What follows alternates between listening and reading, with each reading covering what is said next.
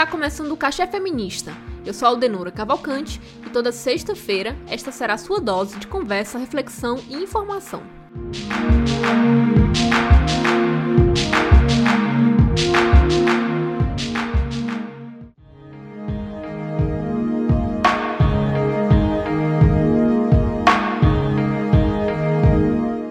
Esta semana, mais uma mulher negra foi morta durante ação policial no Rio de Janeiro. Dessa vez, a bala matou Kathleen Romeu, design de interiores, que estava grávida de 14 semanas e já chegou ao hospital sem vida. Com 24 anos, Kathleen havia anunciado há poucos dias em sua rede social que estava grávida. A morte violenta gerou uma onda de indignação nas redes sociais e também provocou diversas manifestações nas ruas, como podemos ouvir nesse registro feito pelo site Metrópolis durante a cobertura do protesto realizado pelo Movimento Negro em São Paulo, em que os militantes realizaram uma vigília em memória de Kathleen democracia, nós construiremos 2022.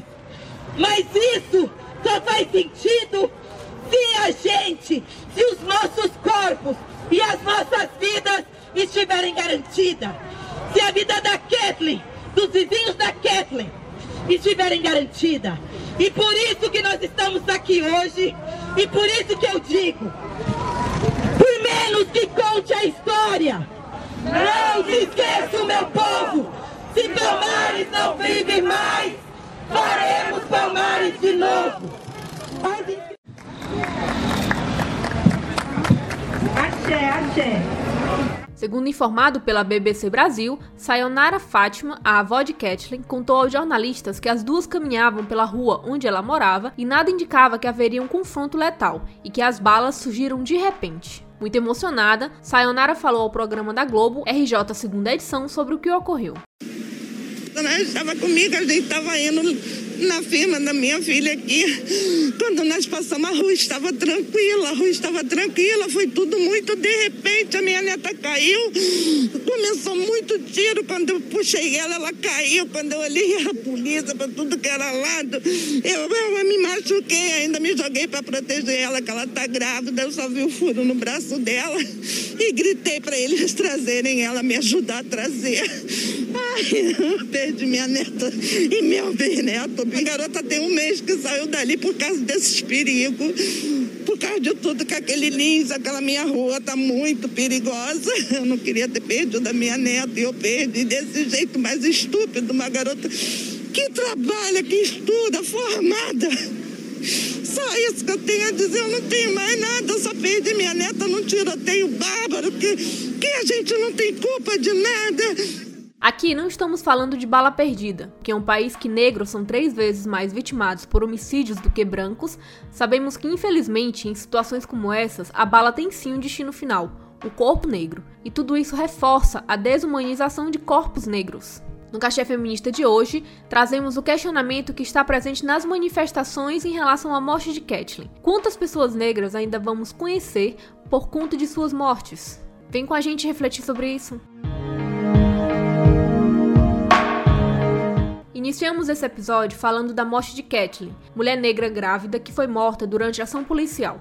A operação descumpriu a determinação do Supremo Tribunal Federal que restringe operações em favelas durante a pandemia. Esse assunto já apareceu aqui no Cachê Feminista, no episódio 13, quando falamos sobre a chacina de Jacarezinho, ocorrida também no Rio de Janeiro. Assim como aconteceu na época, além de corpos negros mortos, os dois casos têm em comum o fato de terem sido realizados de forma ilegal.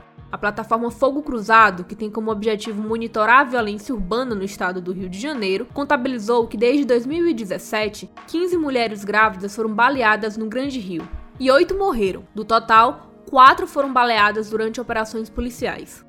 Além disso, o Anuário Brasileiro de Segurança Pública aponta que 74,4% das vítimas de homicídios em 2019 eram negros, e também esse tipo de crime cresceu 11,5% na década entre 2008 e 2018, indo no caminho inverso de outros grupos raciais como brancos, amarelos e indígenas que caíram 12,9%. Os dados demonstram que a morte de Kathleen não é um caso isolado, o que é reforçado pelo monitor da violência, que em seu dado mais recente aponta que 75% das mulheres assassinadas no Brasil no primeiro trimestre de 2020 eram negras. Isso significa dizer que as chances de mulheres negras seguirem suas vidas, lutarem por melhores condições sociais e ascensão econômica são ainda mais reduzidas, e como vimos no caso de Kathleen, muitas vezes ainda é negada a essas mulheres o direito de ver seus filhos crescendo. Mulheres negras são mortas no Brasil diariamente, e suas mortes aumentam o medo de outras mulheres negras em se manterem vivas, sem saber se vão ter possibilidades de futuro. Ainda que tenham alternativas que levem mulheres e homens negros a ascenderem socialmente e economicamente, em um país como o Brasil, isso não é uma garantia de que suas vidas vão ser preservadas e pessoas negras possam viver de forma segura o resto da vida sem se tornar alvo fácil da polícia. Chegar em casa vivo é uma batalha travada diariamente. Contexto da morte de Kathleen também trouxe para o debate a exploração do capitalismo e a espetacularização da morte de corpos negros. No mesmo dia da morte da mulher grávida, uma grande marca de roupa em que Kathleen era vendedora anunciou que manteria o uso do código dela, com a justificativa de que todas as compras feitas pelo site da empresa, as comissões seriam repassadas para ajudar familiares da vítima. A ação de marketing demonstrou o quanto que a marca estaria intencionalmente lucrando em cima de mais vítimas da violência policial contra corpos negros e foi rapidamente criticada nas suas redes sociais. Após a repercussão negativa do caso, a marca voltou atrás e retirou a publicação do ar. Como podemos ver, pessoas negras são utilizadas ao favor de quem está no poder e de quem é o responsável pela manutenção das estruturas de poder que reforçam o racismo nosso de cada dia. Após sua morte, milhares de pessoas passaram a seguir o perfil de Kathleen nas redes sociais e começaram a saber quem era a mulher negra grávida que foi morta em operação policial. Kathleen se tornou conhecida nacionalmente por sua morte e as manifestações pedindo por justiça, assim como conhecemos o menino Miguel, morto após cair de um prédio de luxo no Recife, e sua mãe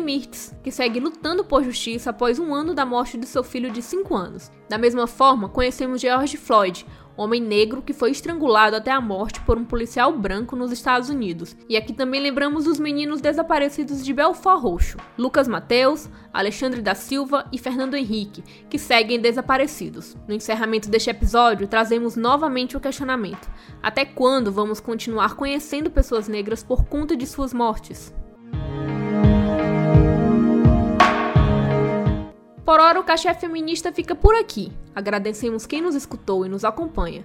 A gente se encontra na próxima sexta-feira, com mais doses de conversa, reflexão e informação. Até lá!